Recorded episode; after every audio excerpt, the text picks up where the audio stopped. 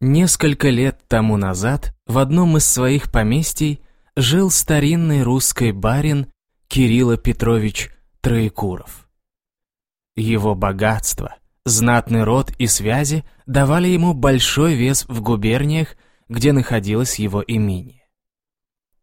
Соседи рады были угождать малейшим его прихотям.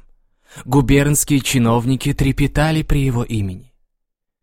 Кирилл Петрович принимал знаки подобострастия как надлежащую дань.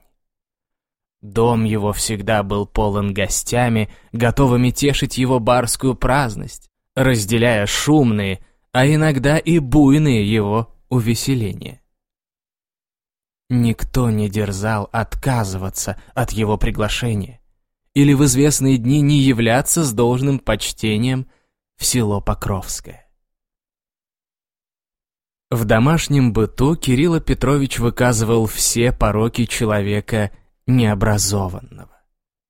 Избалованный всем, что только окружало его, он привык давать полную волю всем порывам пылкого своего нрава и всем затеям довольно ограниченного ума. Несмотря на необыкновенную силу физических способностей, он раза два в неделю страдал от обжорства и каждый вечер бывал на веселе. В одном из флигелей его дома жили 16 горничных, занимаясь рукоделиями, свойственными их полу. Окна во флигеле были загорожены деревянной решеткой. Двери запирались замками, от коих ключи хранились у Кирилла Петровича. Молодые затворницы в положенные часы сходили в сад и прогуливались под надзором двух старух. От времени до времени Кирилл Петрович выдавал некоторых из них замуж, и новые поступали на их место.